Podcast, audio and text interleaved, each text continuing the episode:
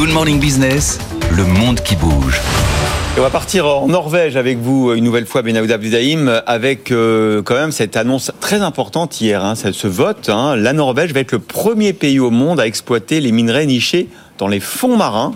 Euh, la loi est passée une très large majorité, alors que normalement la Norvège prétend être un pays exemplaire en termes de développement durable. Alors, quelles sont les intentions norvégiennes Alors, euh, quatre parlementaires sur cinq, en effet, euh, ont donné leur aval à cette exploration d'une bonne partie du plateau continental de la Norvège. Le compromis entre la coalition gouvernementale travailliste centriste et deux formations d'opposition a été acté le mois dernier. La prospection en eau profonde va pouvoir s'étendre sur une surface équivalente aux trois quarts pratiquement de sa superficie. Euh, la DNP, la puissante, très influente direction norvégienne du pétrole, évalue à 38 millions de tonnes les quantités de cuivre, ce qui correspondrait en gros à deux années euh, des volumes extraits dans l'ensemble du monde.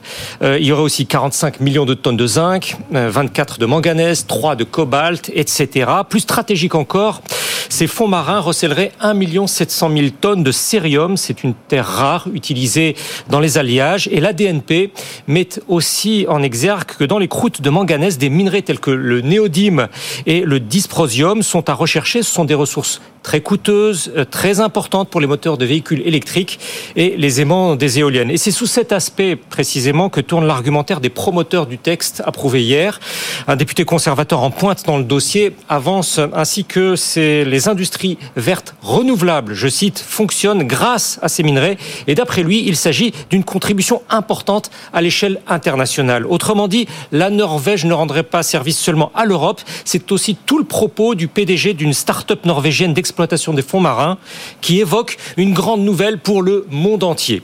Le gouvernement promet de procéder avec prudence dans une approche graduelle sur la télévision publique hier. Le ministre de l'énergie a déclaré qu'il y a encore lieu de recueillir des connaissances et euh, en juin dernier, il insistait aussi sur la nécessité de démontrer que la démarche serait rentable. Le calendrier, quoi qu'il en soit, des appels d'offres n'est pas encore déterminé, ni la nature euh, des redevances, des taxes à verser au trésor public. Alors on le disait, c'est pas complètement l'image qu'on a d'habitude de Norvège. Aucune objection écologique n'a été entendue. Aucune. Euh, L'État norvégien veille pourtant toujours à se présenter comme protecteur de ces océans, soucieux d'une exploitation durable des ressources halieutiques. Le chef du gouvernement maintient que l'exploitation minière des fonds marins peut euh, s'effectuer sans porter atteinte à la biodiversité, y compris euh, dans les zones les plus vulnérables autour d'un archipel situé à 800 km du pôle Nord.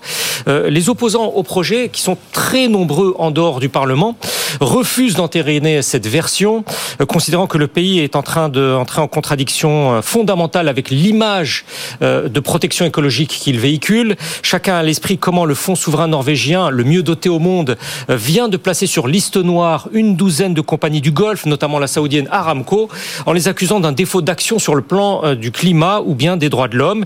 Il y aurait même dans cette optique une incohérence euh, essentielle lorsqu'on l'entend, euh, par exemple, le roi Harald V, lors de ses vœux de nouvel an à la nation, saluer l'impatience de la jeunesse envers ses dirigeants qui, je le cite, ne font pas assez pour prendre soin de la nature et de la terre. Pas plus qu'auprès des organisations écologiques, Oslo ne parvient à convaincre ses partenaires de l'innocuité de sa démarche en novembre dernier lors d'un sommet à Paris de mobilisation pour les glaciers et les pôles. Plusieurs États européens, dont l'Allemagne et la France, ont réclamé ensemble de la Norvège qu'elle renonce à ses plans. Ce tir de barrage diplomatique n'a pas non plus été suivi ni les mises en garde par les acteurs de marché.